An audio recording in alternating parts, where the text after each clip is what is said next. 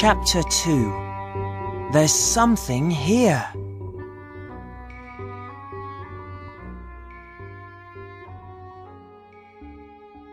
November the 4th, 1922. Something wonderful happened today. We found a step in the sand. It was about 4 p.m. when someone suddenly cried out behind me. It was my friend Karim. Tariq, quick! There's something here! I ran to him and we dug fast. We soon found a step in the sand, and under the first step, we could see a second one. I said, Stop! We must get Mr. Carter. Someone found Mr. Carter and he ran over to us. When he saw the step, he was very excited and he couldn't speak. We all waited. Then he found his voice. Dig! He cried. Dig, I say! So we all dug very quickly, and we found five more steps before the sun went down. Then we stopped. Now we are all very tired, but very excited. At dinner, there were many questions in all our heads. What are we going to find next? Is there a tomb here? Is it going to be open or closed? Early tomorrow morning, we must dig more. I don't think I'm going to sleep very much tonight. At last, there is something new in the sand and my friend Kareem found it. November the 6th, 1922. Tonight I can tell my diary everything, but only my diary. Mr. Carter says we can't tell people about the steps in the sand. He says they're very important. Today, we found 16 steps in the sand. Then, we found a door. And the most important thing? The door wasn't open, but had old Egyptian seals on it.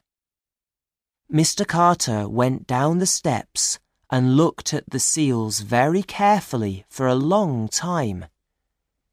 We all waited in the sand under the hot sun. Down in the dark, looking at that old Egyptian door, Mr. Carter began to laugh. They're his seals! He called up to us. Tutankhamun's seals! I think it's his tomb at last! Well done, everybody!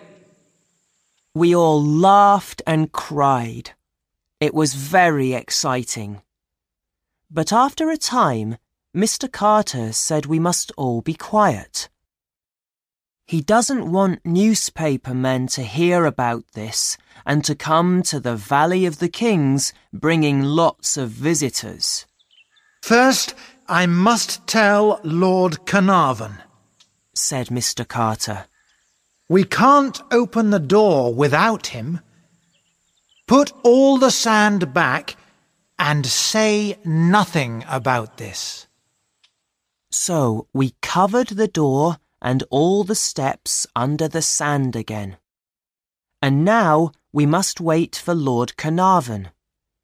It's going to take two weeks or more for him to come to Egypt by ship from England. How can we keep quiet for two weeks? It's a good thing I'm far from my family. And that beautiful French artist, Anne, is far away now. I think she would like to hear all about this, too. Without them here, there's nobody to talk to. Nobody but you, my diary. November the 12th, 1922. Something very strange happened today. A snake killed Mr. Carter's yellow bird and ate it. Kareem was ill and his face went white when he heard about it. The yellow bird helped us to find Tutankhamun's tomb, he said. But now Tutankhamun sends this snake to kill the bird because he is angry with us. We must stop digging at once and never, never open the boy king's tomb. Mr. Carter told Kareem to be quiet and not to say all those crazy things in front of the younger boys. Listen to me, Kareem, he said. Tutankhamun died thousands of years ago. He can't be angry with us. Do you hear?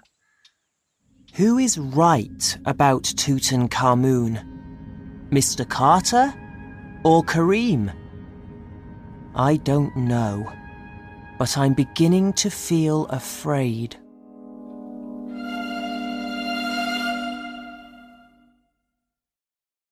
November the 23rd, 1922. Today, at last, Lord Carnarvon and his daughter Evelyn arrived. Lord Carnarvon doesn't look well.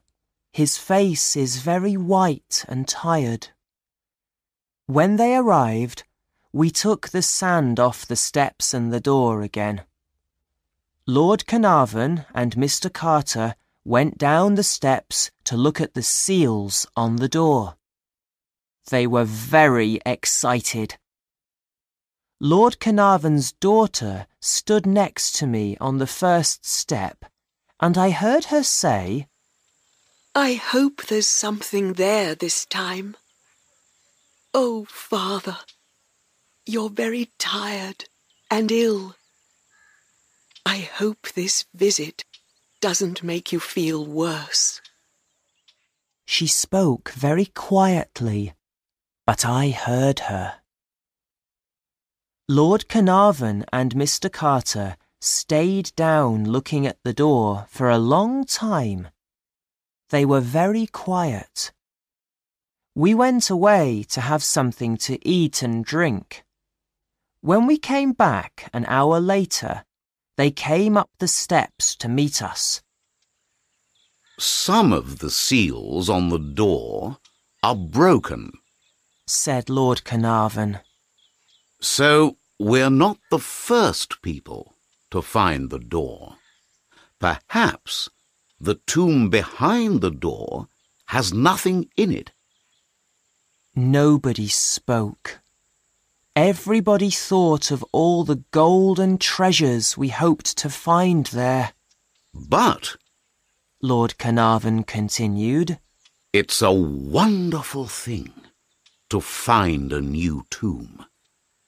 We may find pictures on the walls, or mummies, or other beautiful things. Our work is very important. There are stones behind the door, and we must now move away the stones. So we worked all afternoon. The stones are big and heavy, and I don't know when we're going to finish. Perhaps tomorrow. It is cold again tonight. Are we going to find treasure in Tutankhamun's tomb? Is his angry spirit near us, watching us? I am too tired to think or to write any more now. Good night, diary.